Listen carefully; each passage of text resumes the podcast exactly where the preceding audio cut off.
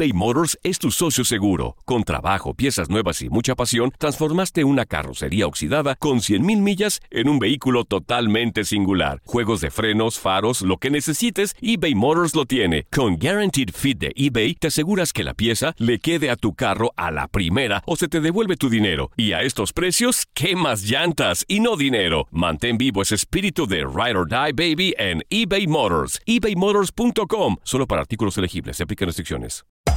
Hacer tequila, Don Julio, es como escribir una carta de amor a México. Beber tequila, Don Julio, es como declarar ese amor al mundo entero.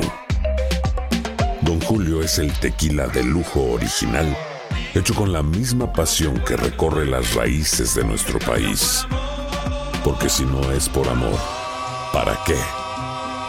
Consume responsablemente. Don Julio Tequila, 40% alcohol por volumen, 2020. Importado por Diageo Americas, New York, New York. Boost Mobile tiene una gran oferta para que aproveches tu reembolso de impuestos al máximo y te mantengas conectado. Al cambiarte a Boost, recibe un 50% de descuento en tu primer mes de datos ilimitados. O, con un plan ilimitado de 40 dólares, llévate un Samsung Galaxy A15 5G por $39.99. Obtén los mejores teléfonos en las redes 5G más grandes del país. Con Boost Mobile, cambiarse es fácil. Solo visita boostmobile.com. Boost Mobile, sin miedo al éxito. Para clientes nuevos y solamente en línea, requiere AroPay. 50% de descuento en el primer mes requiere un plan de 25 dólares al mes. Aplican otras restricciones. Visita boostmobile.com para detalles.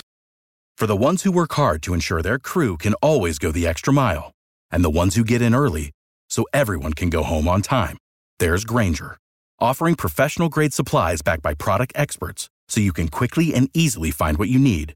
Plus, you can count on access to a committed team ready to go the extra mile for you. Call, clickgranger.com, or just stop by. Granger, for the ones who get it done.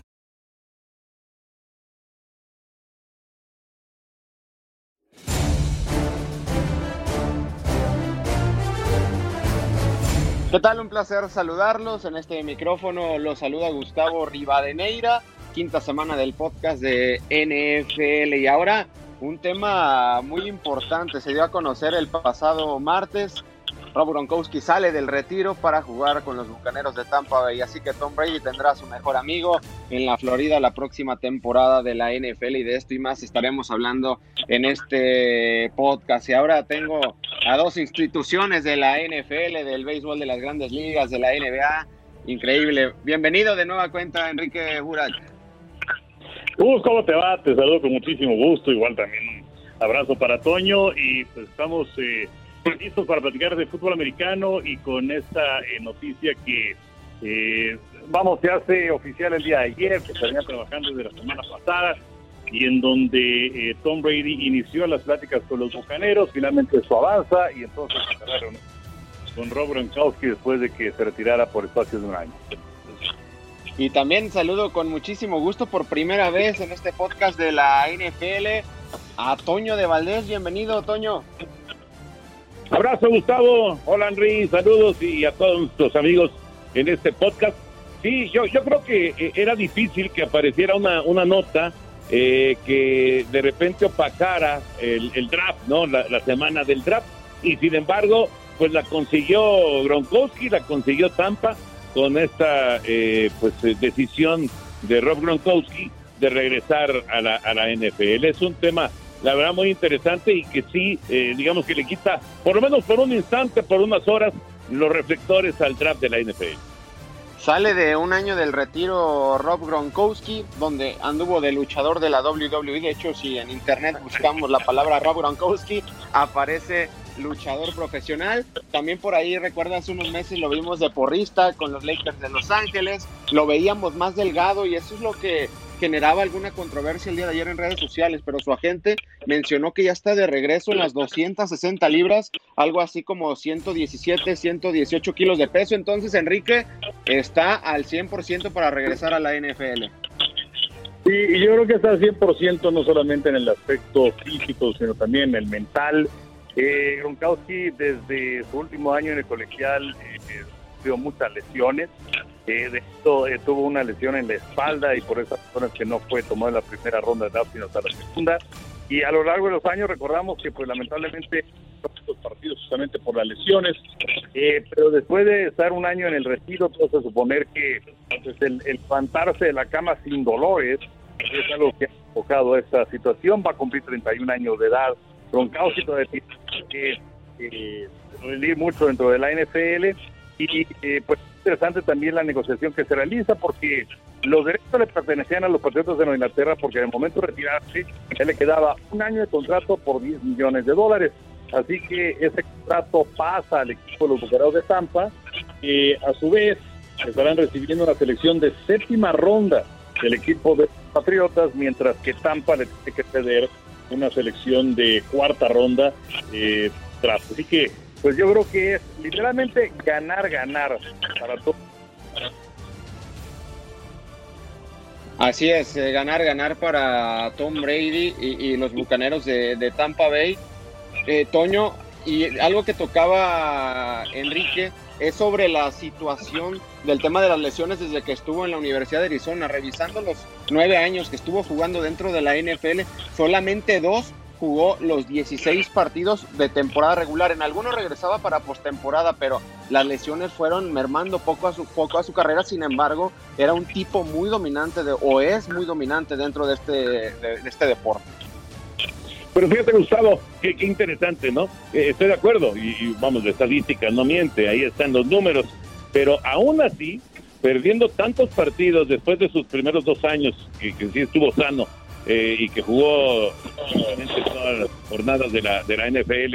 Eh, el, resto de, de, estos años que pasó con Nueva Inglaterra, eh, con tantas lesiones, con tantas ausencias, y aún así seguía siendo considerado como una pieza clave para que Nueva Inglaterra siguiera en lo más alto y siguiera ganando Super Bowls.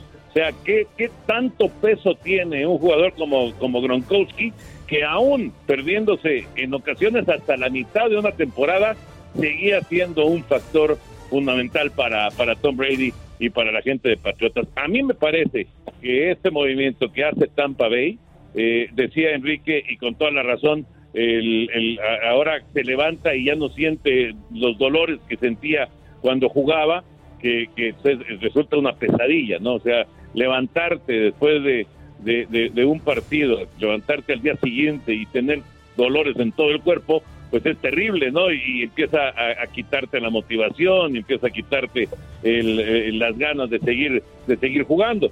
Pero ahora, ahora que se ha, eh, digamos que ha tenido un año de receso y un año para, para recuperarse completamente, aunque su forma de recuperarse es pues meterse en la lucha libre, pero de todas maneras no, no son no son los golpes de la NFL.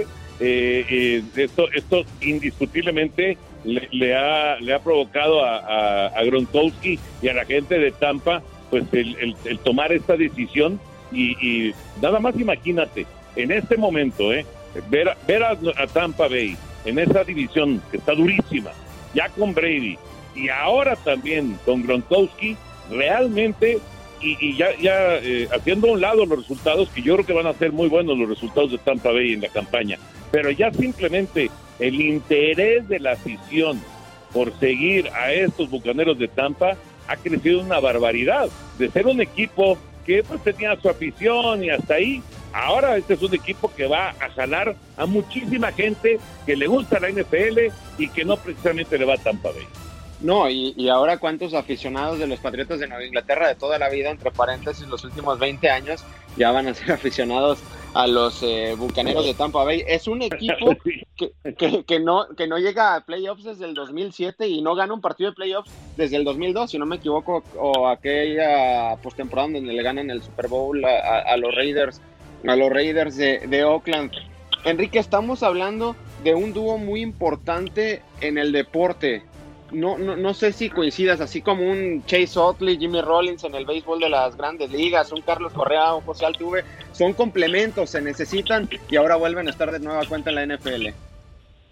Pues digo, un Jordan y un Pippen, eh, como ahora que está de moda el documental de Michael Jordan de Last Dance, o un eh, Bruce y un Lugeri, pero eh, pues eh, sí estamos hablando de, de, un dúo que además tiene, tiene lealtad porque y recuerdo, en el 2018, cuando Matt Patricia, que era el coordinador defensivo de los Patriotas, se va a dirigir a los Leones de Detroit, en ese momento se había orquestado un cambio llevando a Gronkowski de los Patriotas a los Leones de Detroit. De hecho, eh, iría Detroit Gronkowski más una selección de segunda ronda, que era el número 43 en total, y al equipo de Nueva Inglaterra iría una selección de primera ronda y una selección de segunda.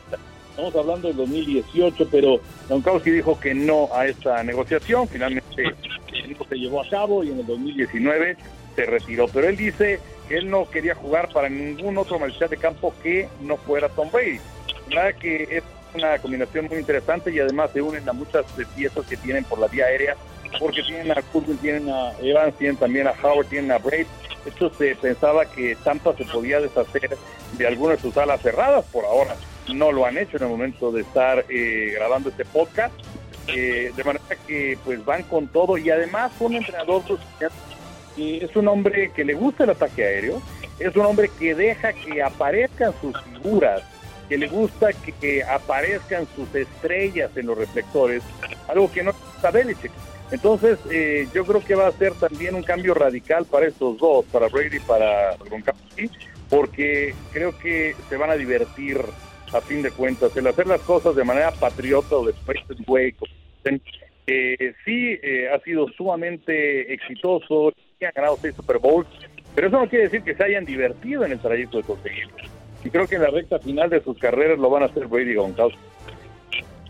Sí, y es una nueva aventura para, para Brady a los 43 años de edad, entender un nuevo sistema y mejor que y mejor que entenderlo de Bruce Arians, un tipo que se va a adaptar a lo que requiere Brady, es un tipo que ha trabajado con Peyton Manning, Ben Roethlisberger, Carson Palmer por allá del 2015, lo hizo ver muy bien. Y Toño, un tema que tocabas va a una división el sur de la conferencia americana Tom Brady, donde va a competir por los playoffs con Santos de Nueva Orleans, que para mí es el mejor equipo armado dentro de la NFL, algo que durante los 20 años muy pocas veces lo tuvo en, la conferencia americana con los Jets, con los Dolphins, algunos destellos de estos equipos, los Jets por allá del 2010 con Rex Ryan, pero fue muy poca competencia en esa división. Ahora va una división donde va a competir no solo con, con los Santos de Nueva Orleans, también están unos halcones de Atlanta que tienen jugadores talentosos, Matt Ryan, Julio Jones y bueno, las Panteras de Carolina que sí están en reconstrucción, pero va, va a tener competencia ya Brady en temporada regular, ya no van a hacer esas temporadas de que en la semana 10 ya están calificados a los playoffs. Sí, sí, tiene razón. Yo, yo la verdad me froto las manos de, los duelos y además dos por campaña de, de Breeze en contra de Brady. No sé cuánto va a durar esto, son dos grandes veteranos, pero indudablemente eh, son dos de, de estas figuras legendarias, ¿no? Que, estarán en el Salón de la Fama. Eh, sí, Atlanta tiene lo suyo, eh, por ahí a lo mejor eh, hay, hay algún otro equipo que les pueda hacer sombra, pero parece que será entre Nueva Orleans y Tampa, ¿no? La batalla por el por el primer lugar de esa división, pero indudablemente va a haber mucha más competencia que la que normalmente vivían en el este de la americana. El sur de la nacional va a ser va a ser bravo para para Tom Brady, pero este ataque que tienen los eh, los eh, bucaneros que ya, ya ya mencionaba algunos de los nombres Enrique, realmente se ve muy poderoso, ¿no? Muy muy poderoso. Ojalá que tengan la oportunidad y el tiempo eh, de, de, conocerse bien, de entrar a ritmo, porque todo esto que estamos viviendo a lo mejor provoca que no, no tenga, digamos, una, una preparación normal Tom Brady con sus nuevos compañeros, ¿no? Que eso, pues sí, sí le podría llegar a afectar en un momento dado, pero de que resulta muy atractivo y de que resulta eh, eh, un, un, un imán de taquilla el tener a Brady y ahora a Gronkowski con Tampa Bay, eso es indudable, ¿no? Fíjate, yo de, de acá de México, yo conozco a Alberto Lati, que le va a los bucaneros de Tampa Bay, y párale de contar. Entonces, creo que va a tener muchos más aficionados. Sin lugar a dudas, ¿no? Tampa Bay va a subir sus bonos de, de una manera impresionante. Y ahora el, el otro lado de la moneda, Enrique. El señor Bill Belichick que para mí es el hombre fundamental en esa dinastía de los Patriotas de Nueva Inglaterra de 20 años, 6 Super Bowls, 9, 9 arribos al partido grande de la NFL. ¿Se quedará con los brazos cruzados o crees que tenga cartas bajo la manga y competir en la NFL sin un Gronkowski que ya no lo tuvo el año pasado, pero se vio que le costó y ya no tuvo a su hijo pródigo, ya no a su hijo pródigo, ya no tendrá a Tom Brady, ahora tendrá que iniciar un nuevo camino, además de que se le han ido jugadores muy importantes a la defensiva, Kyle Van Noy, eh, Jamie Collins, etcétera. Entonces, no sé, no sé cuál es tu punto de vista si tenga cartas bajo la, man bajo la manga Bill Belichick. Pues creo que siempre la tiene, porque en los últimos 20 años, en este lapso en el que Brady estuvo con Nueva Inglaterra, los primeros de Robleto y después como titular, el único que permanecía era Brady. Todos los demás se han ido. Eh, de manera que han sido exitosos sin todas esas figuras. Ese parece que es el gran talento que tiene Belichick, que por cierto no es un gran entrenador eh, para reclutar. Eh, sin embargo, eh, pues la, la, forma en la que atrae talento de jugadores veteranos, algunos agentes libres que llegan, que no son reclutados en el draft, pero que llegan después, ha sido muy importante, ¿no? Y para muchos es el mejor entrenador de todos los tiempos y yo creo que esa situación la sigue teniendo.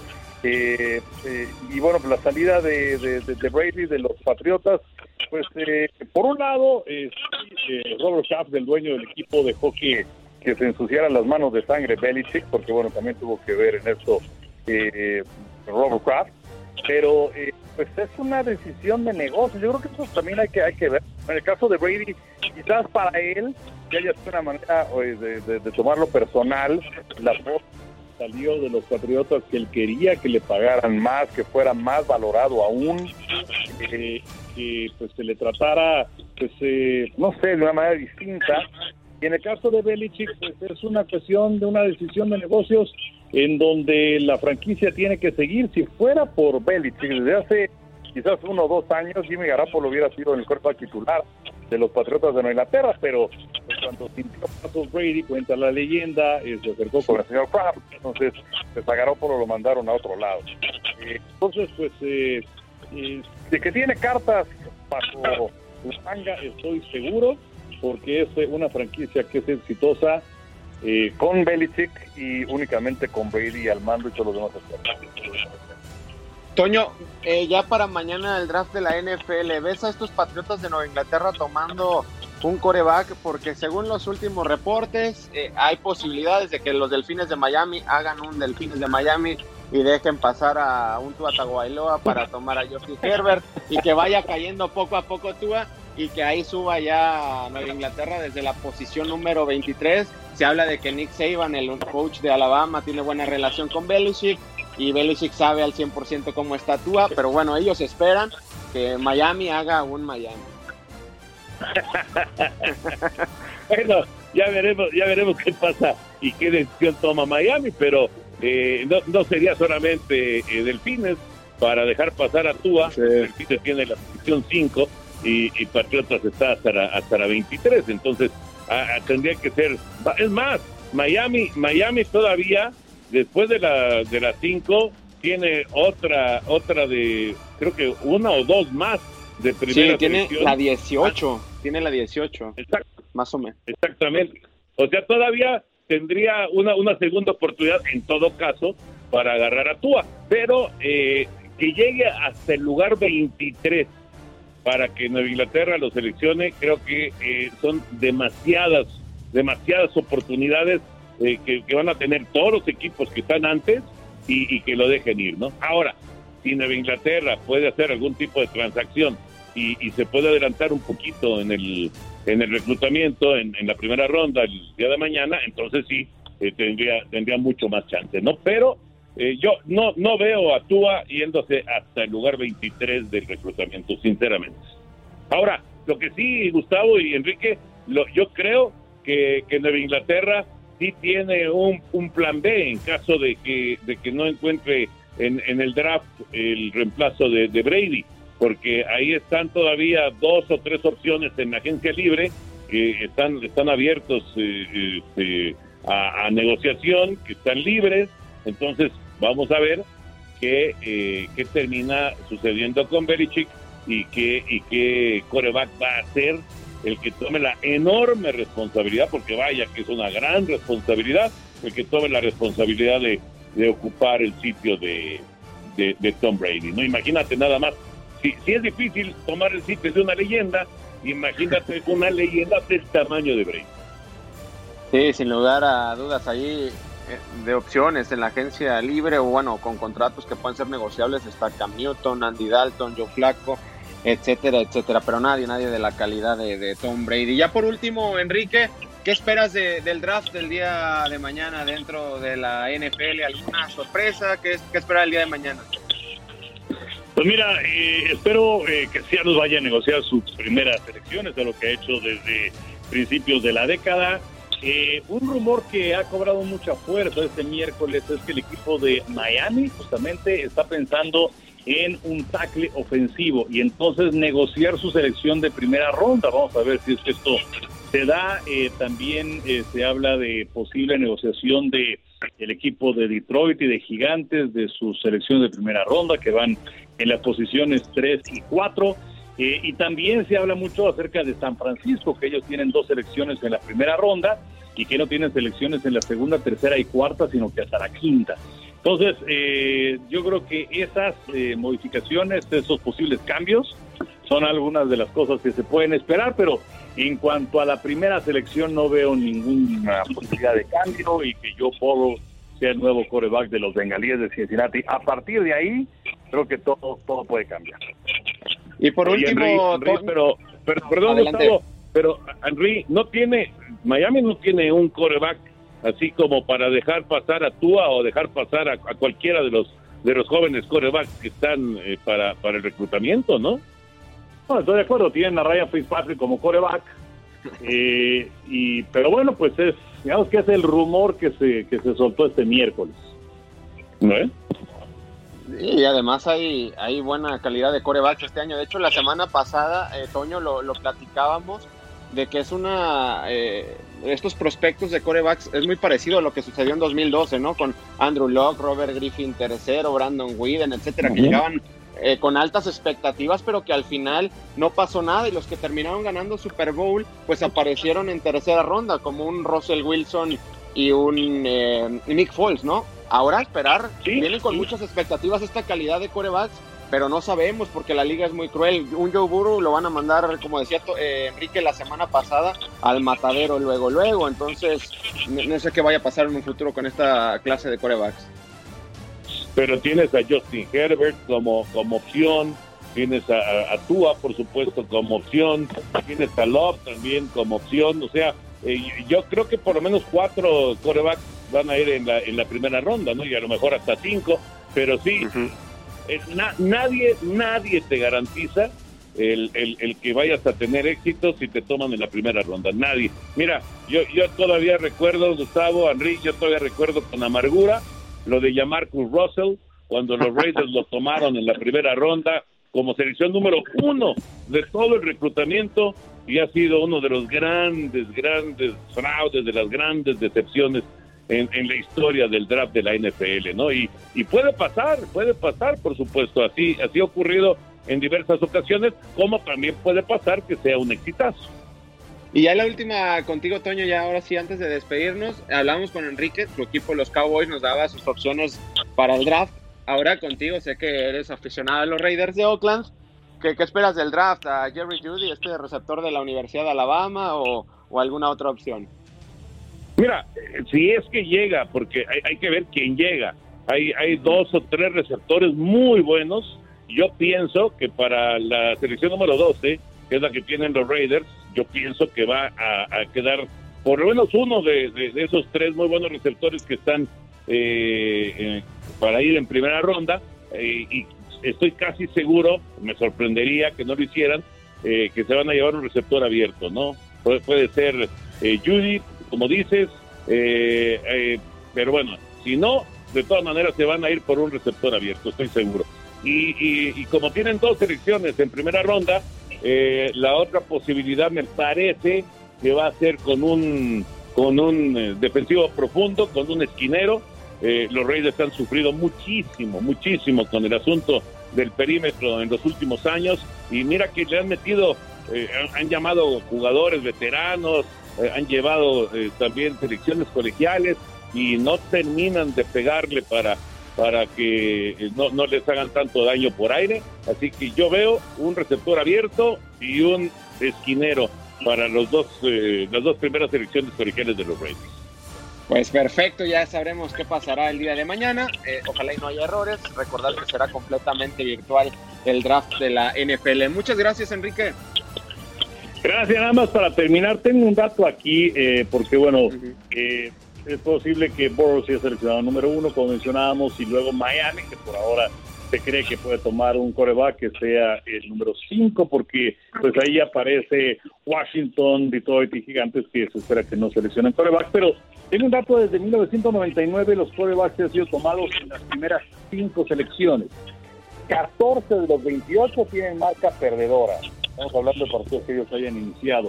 Cuatro tienen 600 de porcentaje. Los otros, los otros 25 tienen marca de 600 para abajo. Solamente dos han ganado la designación de jugador más valioso, Matt Ryan y Cam Newton. Solamente un campeón del Super Bowl, Eli Manning, y dos con, más selecciones de Pro Bowl, Philip Rivers y Donovan McNabb. O lo que es lo mismo, no te garantiza absolutamente nada que te seleccionen primeros cinco lugares del draft. Sin lugar a dudas, y es que en el papel pues a final de cuentas estos tipos de corebacks llegan al peor equipo dentro de la NFL en el último año y es muy difícil el tema de la reconstrucción, si no pregúntenle a los eh, Browns de, Cleveland. Pero bueno, Toño, muchísimas gracias, un placer tenerte en este podcast de NFL. Abrazo Gustavo, abrazo Enrique, ahí estaremos en contacto el día de mañana cuando se esté desarrollando el draft y, pues eh, eh, esto que acabamos de escuchar de Enrique creo que es más que revelador, ¿no? Es, muy duro, es muy duro para los muchachos que llegan a, estos equipos que son, digamos, que los están hasta abajo en, en, en, el nivel del NFL, pero pues eh, hay que hay que tomar en cuenta que esa es una, una de las ideas que tiene la liga para que sea sea pareja, ¿no? Y vaya vaya dato impresionante y no no, no lo había yo visto de esa manera y es es muy duro el dato para para los los jóvenes superestrellas que llegan como coreback a la NFL. Abrazo Gustavo, abrazo Enrique.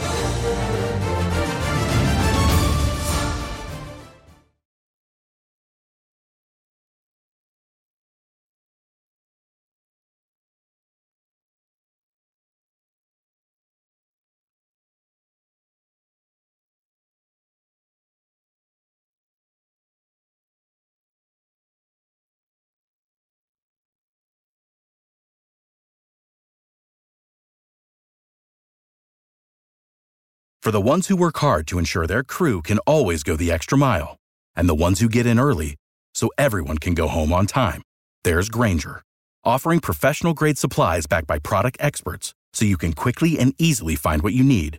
Plus, you can count on access to a committed team ready to go the extra mile for you.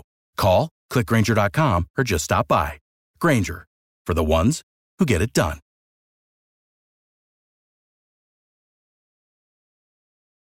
Lucero junto a José Ron protagonizan El Gallo de Oro. Gran estreno miércoles 8 de mayo a las 9 por Univisión. Las mejores.